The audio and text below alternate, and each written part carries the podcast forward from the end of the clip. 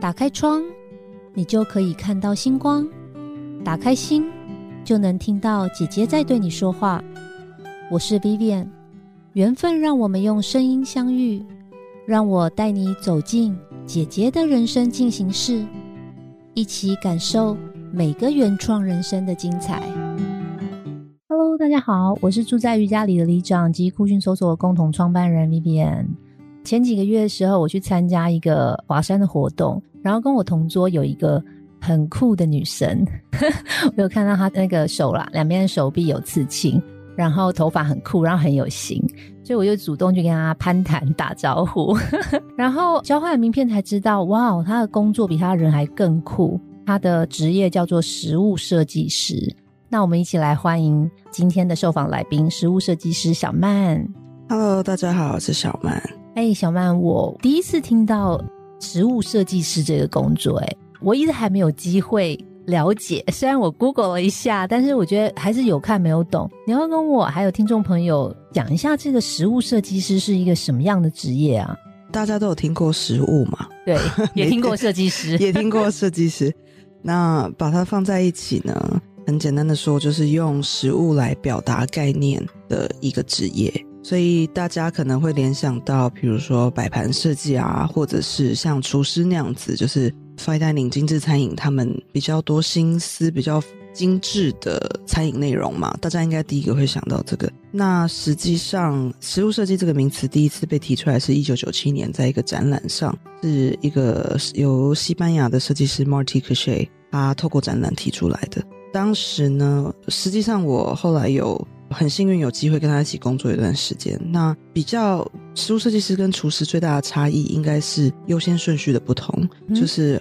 我们是设计可以被消化的物件，所以换句话说，好不好吃在食物设计的范畴里面并不是优先顺序。但是厨师一定是嘛，他的人生的职责就是要做出美味的食物。当然，美味的食物之后有没有概念啦，有没有 presentation 啊，这些都是有很要紧的事情。可是第一个关键仍然是。食物的真正的美味程度，嗯哼，那在食物设计的范畴里面，比较像是透过一个可以吃的物件，然后去表达，不管你想要表达什么概念。提一个简单的例子好了，就是我之前在台中的国美馆，然后有参加他们的一场展览，叫做“感官瑜伽”。那因为刚才好像姐对感官也是很有感觉，对不对？对。大家都知道感官是什么吗？就是呃眼耳鼻舌身意，就是视觉、嗅觉、听觉、味觉等等。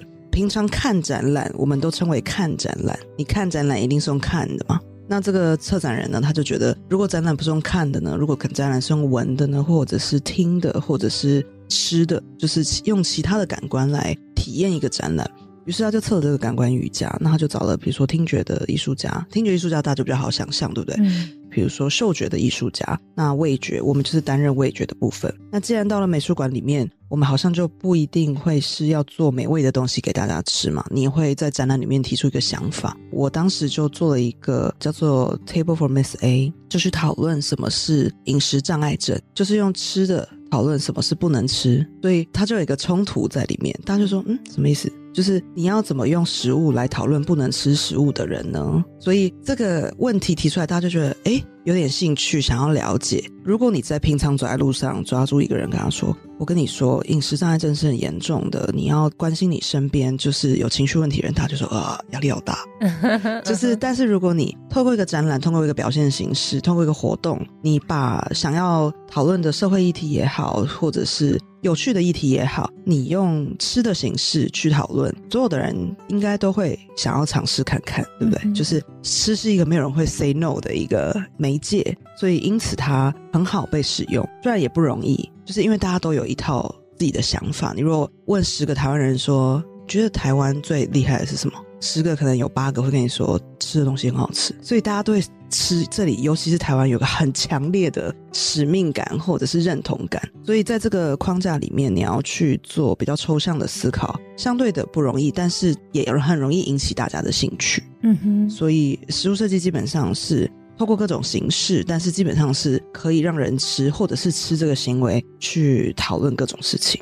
哎，我真的是认识你之后才发现，说我本来以为就是吃东西其实只是满足一种呃味觉的感官而已。但刚听你这么说的话，它其实带了很多哲学，或者还带了一些艺术的呃元素在里面。对，但是我很好奇，就是呃，首先你本身也很爱美食吗？哦，看我身材 应该有表现出来啊。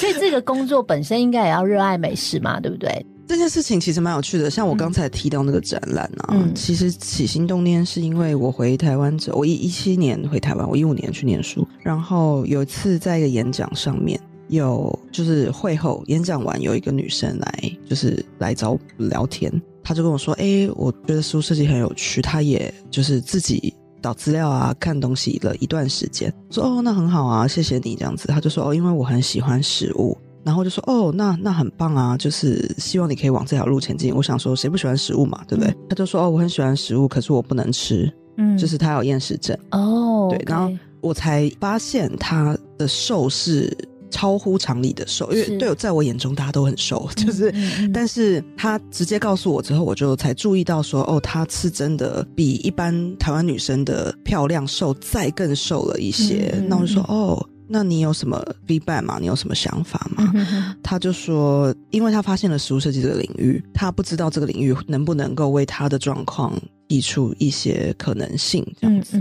那当下我其实并没有特别，我认为他也不是在问我了，嗯，他只是在跟我分享说他对食物设计产生兴趣的原因，这样就是他他很喜欢食物，他很喜欢 baking，他很喜欢做烘焙，可是他做完都不能吃。然后其实我当时的同学，就是我去念书的同学，也有一个。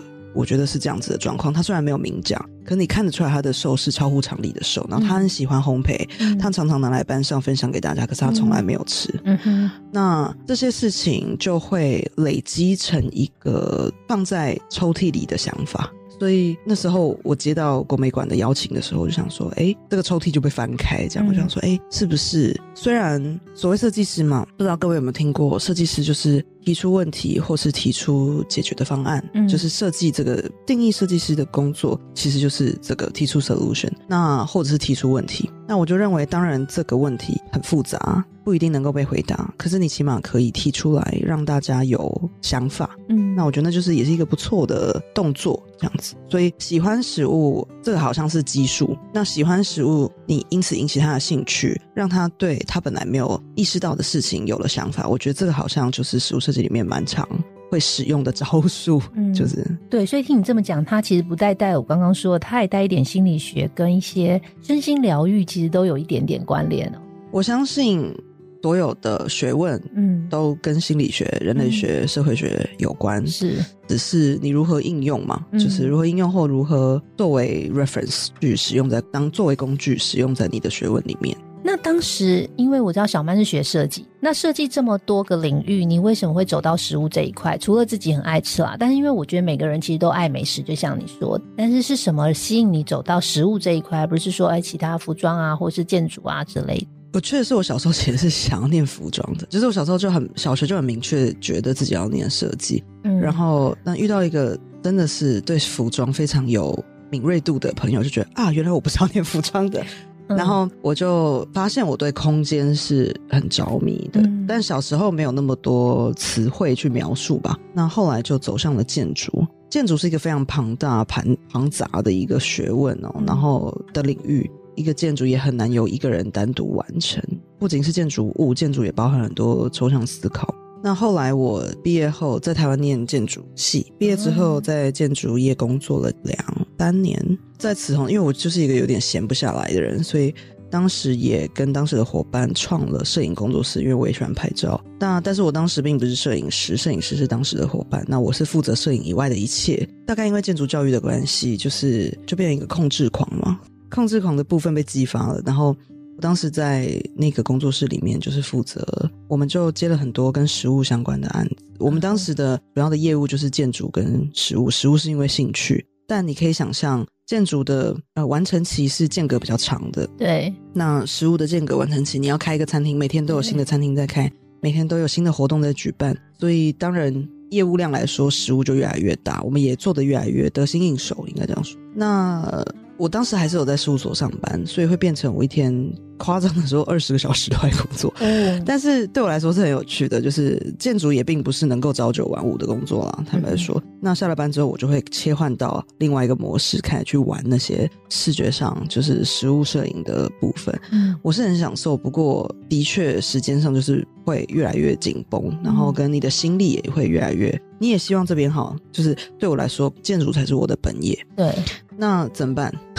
所以我就觉得，哎、可是我想要做，当时做的比较偏向实物造型，就是说客户来，那我负责把视觉做一个提案，然后或者是也有客户找我们往更前面去做，从视觉就开始发想说要怎么呈现一个活动等等。当时的无光晚餐，呃，无光晚餐不知道各位有没有听过，就是它其实一开始是在在欧洲。在欧洲的那个本来发发展无关晚餐这个想法的人，他是真的雇佣了盲人去 serve 呃食物。那他整件事情的概念就是你，当你拿掉了视觉，现在非常习惯我们看到食物，手机会先拍一张，对，然后再吃嘛，因为它视觉是你享用美食的其中一个很大而且很前面的环节。你拿掉了这个部分，什么是美食？所以他提出的是这个问题，这样。那他实际上也是一个仍然在营运的餐厅，在巴黎还有在很多地方。那台湾就有个团队也做了这个概念，那他们就找我们说，那我们要怎么用视觉来呈现没有视觉的食物？这样。那所以就觉得哦，蛮有趣的，就是我可以想想看这样。所以那时候就发现，其实我更享受的并不是拍漂亮的照片，虽然我也很享受，可是我更喜欢的其实是策划。嗯哼，当两边的业务量或时间越来越紧密、不可分割的时候，势必要做一个选择。但我并不觉得想要让食物造型成为我的职业，我并没有不喜欢，但是成为职业仍然是另外一个蛮大的考虑。所以其实我当时就知道有食物设计这个领域，但是并不百分之百了解，就像至今都还不算是非常众所皆知嘛。对，那我就想说，哎，这个领域会不会是介于这两者之间，或涵盖这两者的，就是建筑跟食物，不一定是建筑啦，就是说我的所学这样子。嗯嗯，那我想说，好，那我去去看看，所以我就去了欧洲，然后就很幸运的、很努力的念完了一个学位之后，就很幸运的跟到我刚刚提到那个设计师 Marty c a s h e 那我就去跟他实习了一季。我在他实习那边，或者是在那一年，因为那一年二零一五年我去念书的时候，呃，是这个学校开这个系的第一届，哦，所以有点很新，混乱。嗯哼，但是因此那一年是那个米兰呃世博会，那学校一定是要赶在世博会，因为那一年的主题就是食物。哦，那所以我们离世博会非常近嘛，嗯就在同一个城市，以及那一年欧洲所有地方都在展食物，因为嗯跟着世博会的关系。那我就每个礼拜可能比较夸张，每两个礼拜吧就会飞去某个地方，因为。在那边飞很便宜嘛，就是跟坐高铁一样。以机票来说，我就看了非常非常多展览。那那些展览说是展实物，从来没有一个展览是展实物的，全部都在谈考古学啦、嗯建筑啦，嗯他从各个面向去谈食物的社会性、食物的历史，然后等等之类的事情。有一个展览的第一个展间，它是所有餐具的考古，嗯就是说古埃及用什么餐具啦，古中国文明用什么餐具。有另外一个展览，它的开场是未来主义的厨房，然后是科布西耶的他做的 house 里面的厨房的一比一的模型。嗯。所以在谈食物的时候，我们谈的都不是食物本身，在吃饱以后。所以，嗯，就像衣服嘛，你一开始一定是先盖住自己的身体，遮蔽身体，保暖，对。嗯。再来你有余裕，你会讨论，比如说时尚，嗯，再来你可能会讨论什么是流行流行或环保嗯哼，对议题嗯所以其实我觉得它是一样的逻辑，嗯只是放在食物上。嗯哼嗯。所以那时候我就开始往这条路前进。可我刚刚有点不太了解，因为呃，虽然建筑跟食物或是跟服装设计都是属于设计，可是感觉建筑就是呃，怎么讲，就是比较多的，好像比较高大上嘛，就因为它是建筑物嘛，它要安全性等等。食物也要安全啊。是不是？可是感觉像那个等级是不是有点不太一样？就是对你来说，你从建筑转到实物设计师，对你来说应该还是会多多少少有一些改变吧？对设计的转换，还是它其实是同一类型的思考模式？对，说到思考，我觉得设计思考对我来说是一样的，它就是围绕在人上面，所以建筑装人，人装食物嘛。嗯哼，所以，所以你从设计容器到设计被消化的物件，其实都还是围绕着人。对，其实都还是围绕着人。哦当然，工具很不一样，是你是本来是拿美工刀，现在拿菜刀嘛，是，就是，但是我认为设计思考其实就是围绕着人人与社会啦。啊，OK，刚刚你讲到实物设计师嘛，那除了你刚刚提到的像展览或者是一些艺术的元素之外，那可能五星级或是有星级的这种高级的餐厅也会需要实物设计师。那还有哪一类型的产业，或者是需要你们这样子的角色进介入的？我想想看怎么说比较不合现况。就是我猜你问应该是要问说我业主是谁？通常对，因为我想到就是 比如说艺术表演的展览，或者是好谁需要艺术？就是艺术家的客户是谁？业主，艺术家的客户。可是他通常是先做艺术再卖给客人吗？当然也有被委托的，对吗？嗯嗯。所以其实差不多意思。就是说，你也可以自己产出一个内容，把这个内容卖给，就是回到社会里面来。你能够产出一个内容，就是我觉得现实来说，我做过的案子里面很多是跟有好几次是跟政府相关哦。就比如说文策院这种单位，他们会做文博会嘛？那文博会我就参加过一档这样子。文博会它是一个每年会办一次的大型的文化盛会，那它就会有很多展馆，就跟世博一样。只是它是台湾版，那就跟世博一样，它也有好几个展览馆是来自不同的区域，比如说台中馆啊、花莲馆等等。那我们那时候就是做了一个食物馆，也是第一次他们认为食物可以超越摆摊，嗯哼，就是可以提出更多有主题的想法这样子。所以那时候我就为他们做了一个食物的展馆。那也有商业型客户，他们想要不管是品牌，他们想要。针对他们品牌的调性做一个活动，但是想要提出一个跟食物有关或者跟任何主题有关的概念，透过食物来呈现，他就可以找到食物设计师去做这件事情。不管是什么题目了，只要呈现的结果是透过想要透过食物，其实食物设计就有空间可以去做事情。那你觉得这份工作带给你最大的挑战？不容易赚钱。不太诚实，是跟建筑设计师比起来吗？还是说你觉得在设计师这个行业里面都不容易赚钱？实际上，设计本来就不是一个容易赚钱的职业，它最大的 effort 是在看不到的地方，嗯，并不是看得到的地方。那这看不到的地方又分为，比如说盖建筑，你多半就像刚刚你有说，就是建筑感觉很高大上，对不对？就是你要盖一个房子，感觉就是很不容易，它有一些很基本的门槛，就是你要过，你才能盖建筑嘛。而且预算都比较大。对，就是你感觉它就是一个比较大、比较正式的事件。可是食物感觉就是每个人有烤箱就可以烤一个布丁，所以大家对食物的确意识上是觉得，加上台湾嘛，台湾真的食物是很亲切的价格，大家自然会觉得为什么食物要花这么多钱？但其实，在食物设计里面，它只是物件是食物而已。他一样要买材料，他一样要测试，他一样要发想，他一样要，它其实过程跟所有的设计产业是一样的，最终透过的是会消失的东西。所以你要如何去定掉你的位置？选择食物也是因为它够亲切啊，这也是一个你也不希望它变得所谓的高大上，或者是很难亲近，要不然你就没办法达到你想要真正透过食物去传达或者去沟通嘛。所以这是一个有趣的矛盾啊，应该这样说。那一直以来，你觉得你在设计这一块的创作灵感来源，你都会怎么去挖掘灵感哦？我觉得灵感总的来说是平常你会，就像我们刚提到那个例子，就是你会平常会有很多事情放在你的抽屉里面，嗯，然后遇到题目的时候，你会回去翻你的抽屉。那当然，你抽屉越多是越越好嘛。就是说我通常所谓的感受事情，不会是感受。如果要跟食物有关，我通常不是拿跟食物有关的事情来连接它。通常是跟食物没有关系的事情，那那样才有。首先，我觉得才有趣。嗯，就是我后来这两年创了一个品牌，也是这些想法后来累积成变成嗯好，我现在要来做一个品牌。但是在做品牌前，去想到要 reference 的品牌，也都不是食物的品牌。OK，对，所以我就会找，比如说服装，比如说艺术家，比如说其他领域的东西去 reference 参照，我觉得可以，也许可以在实物上发生的。所以你在吃东西的时候，会跟我们一般人不是设计师的人在吃食物的时候，吃以前会有什么呃仪式感，或者是有不同的体会吗？不会，不会，不会，这个倒没有。但是呃，有有喜好是一定的啦，但是不会没有不一样。那你会特别欣赏一下它的摆盘，或是这个如果这个食物上来的时候，你心里会嗯，这个是有找食物设计师的。哎，其实餐厅通常不会找食物设计，餐厅的呈现通常是 chef 他本身的。的想哦，法嘛。他自己的美感，对对对嗯，搭那配，包含他的概念，他选择要什么风格，或者是他要对，那那些都是他的 sense 的一环嘛。除非是一次性的活动，我我的确是常常跟厨师合作到，但不会是表现形式。应该这样讲，一个人从远处走过来，你第一个感受到的确就是视觉嘛。对，所以那个真的就是第一个环节，是不是最重要的？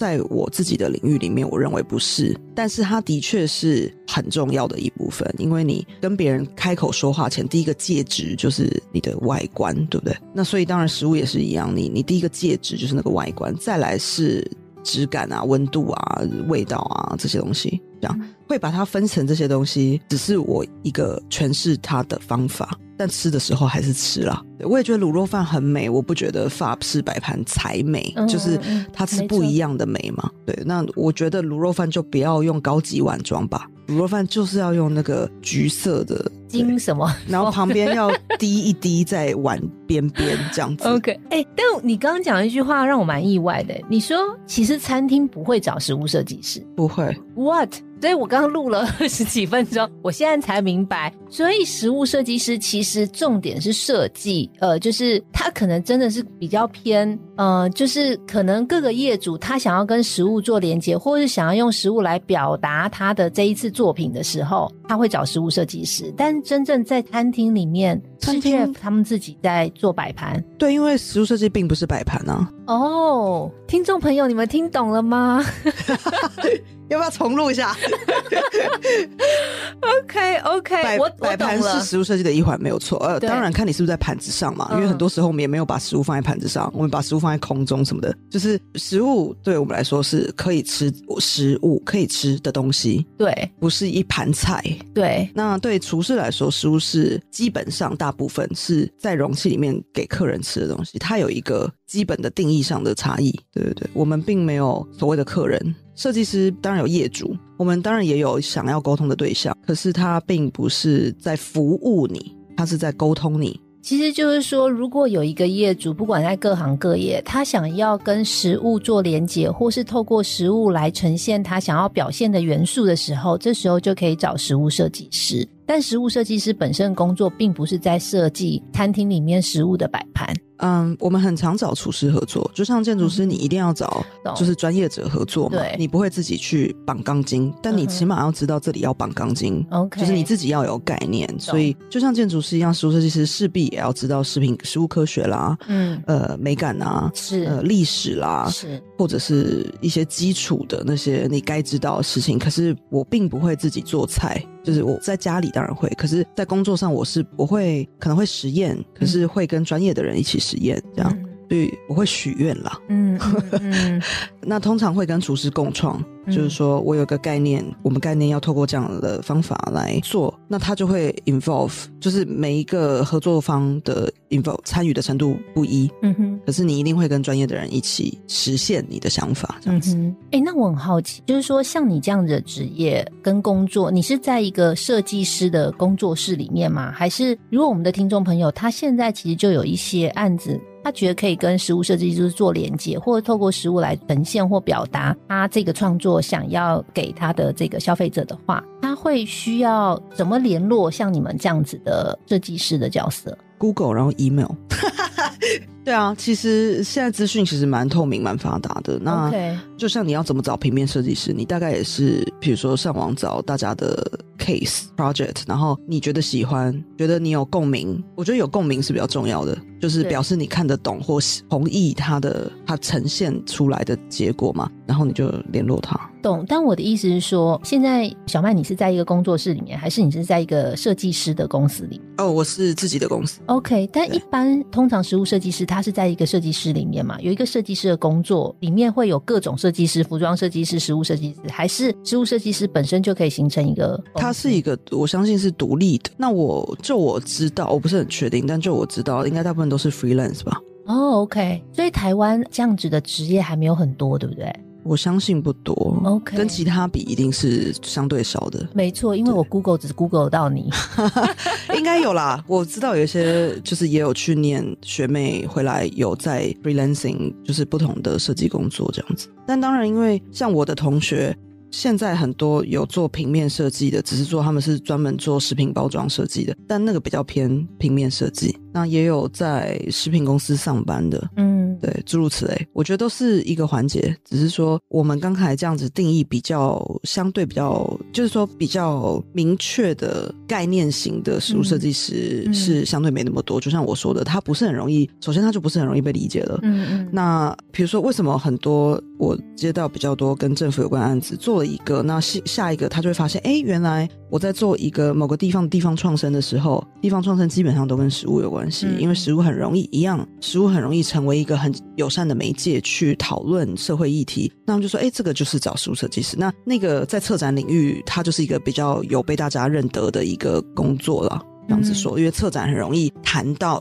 透过实物去谈事情嘛，嗯，所以我们就很容易被策展圈找到这样子。那商业的话也有，就是品牌，然后当然它很容易会形式上是 catering，、嗯就是呃你去帮一个品牌办一个周年庆等等之类的。那如果是找我们，我们通常会放概念进去。明白，所以会有一个，就是我刚刚说的共鸣。之前在不知道你大家有没有听到那个消息，就在吴矿，在台北附近的一个场所，那他们就有一个肯源，就是一个呃很久很久的品牌，嗯那他就找了艺术家去做他们的某一个周年。那我提这个是因为他们的呈现相对抽象，嗯就是因为他们不认为做，比如说有这这个不是好跟不好，只是说他们在呈现一件事情上，他们希望往抽象或者艺术面或者感官形式去做呈现的时候，他们就会找到对应的人去呈现他们的价值或核心或精神这样子。嗯。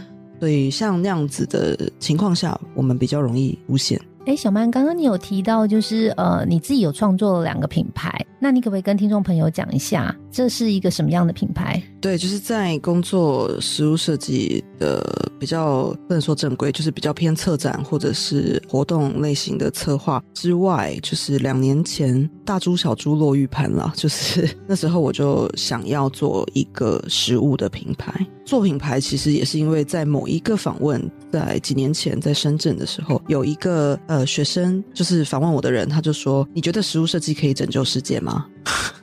哇哦，我说哇哦，我就说，我觉得谁都可以，我觉得谁都可以。我是觉得说，如果今天你是一国之君，你是总统，你是总理，当然你的每一个决定就影响了相对多的人。但如果你今天是一个学生，是一个朝九晚五上班族，不代表你是没有影响力的。就是你今天去采买的时候，你拿东西的时候，你看一下背标，你你稍微 care 一下它，你稍微关心一下它的材料是什么，然后大概明白一下它的产地在哪里。光是这个动作，然后你隔壁的人看到你在看，他也看一下，不然也不一定一开始就知道你在看什么。但这件事情如果一个传一个，它变成一个集体意识的时候，它就会去影响了真正的产地制造者，然后它会去影响通路，它就会成为一个很大的、真正有影响力的事情，而不是某一个人做的决定，它才能够影响或者产生不同的涟漪。这个涟漪可能有大有小，不代表小的勿以事小而不为嘛。所以我当时就开一个玩笑说，那如果你是，比如说你是罐头工厂的老板，那你今天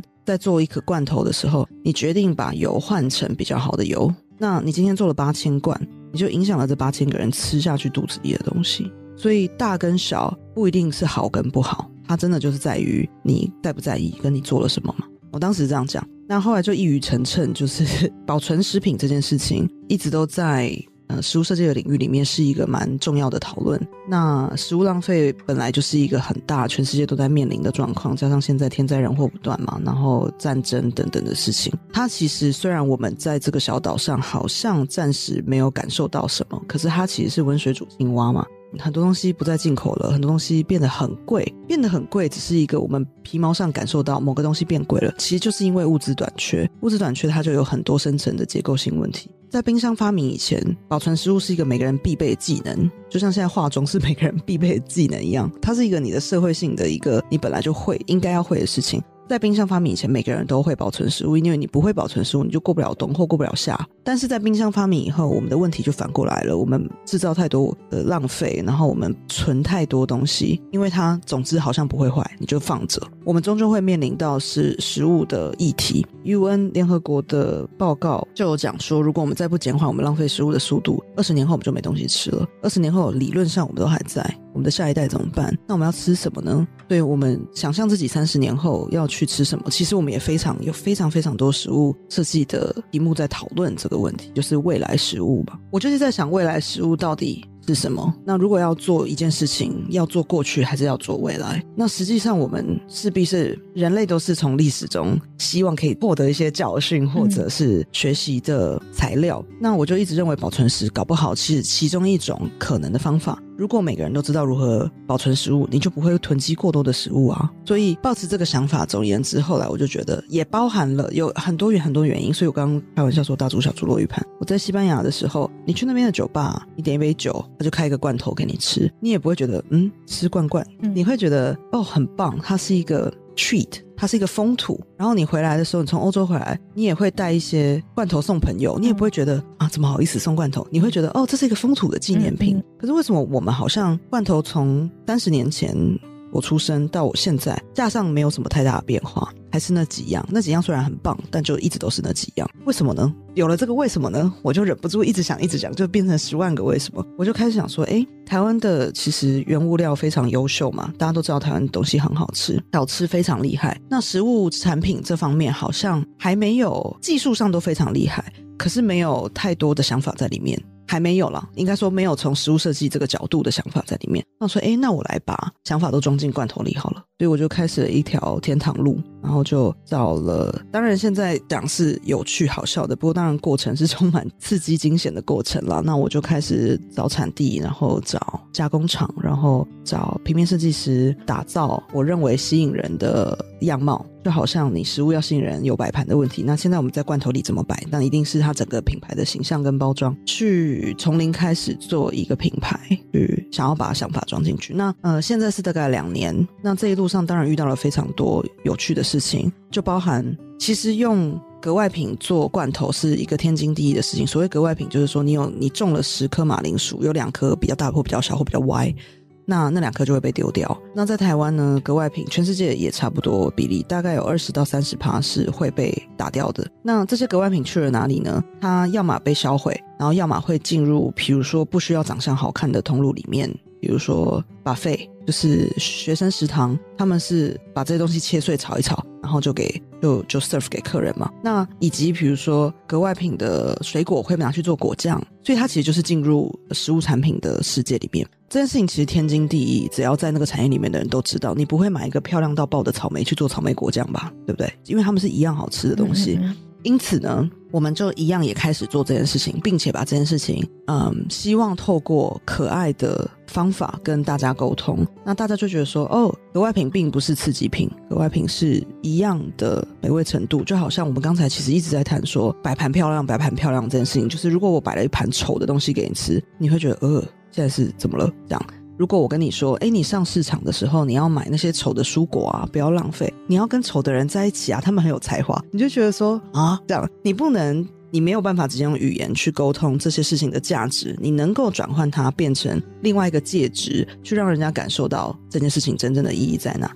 所以，如果他买了一个所谓可爱的罐头，但里面其实是丑食，那他自己就可以透过自己的身体去了解这个 idea，而不是你。不断的用语言告诉他说，丑食是很重要的，不要摒弃丑的东西，这样子，因为那有点违反了人类的天性嘛。所以像这样的事情，就是在品牌中遇到，我觉得很有趣的事情。虽然在那个业界，没有人觉得这是一个需要被拿出来谈的事情，因为反而大家会觉得你这样讲，人家会不会觉得你好像在省钱？我说当然要省钱啊，不然呢？就是它对我来说是一个既理所当然，也应该被讨论的其中一件小事。所以我们就会透过品牌来跟客户沟通这件事情，跟客人沟通这件事情。所以简单来说，就是说，嗯，你把这些长得不好看的食物，但是它一样很新鲜，然后很好吃，然后透过了嗯的设计跟这个那个罐头的包装，把它变成一个很美好的食物。对，可以这样说。所以它其实是很环保，而且是很不浪费资源的一件事情。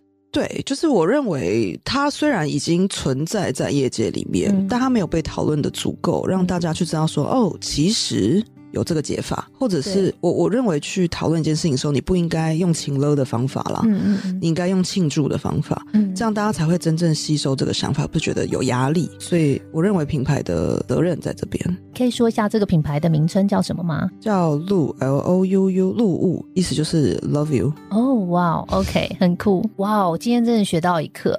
然后我在录音的时候，我一直在看那个小曼的耳环，你知道，其实我今天看到她就跟上一次吃饭的时候看到她一样，我就觉得她好有型，然后她身上的每一个单品跟配件都好好看哦。然后我就一直很想问她说：“你那耳环在哪里买的 好像是 cos，？”OK OK，好，那我们今天时间也差不多了。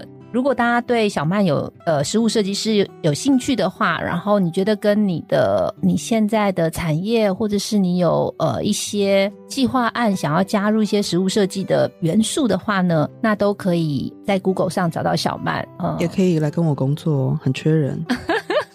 小曼，你有自己的 IG 或是粉砖吗？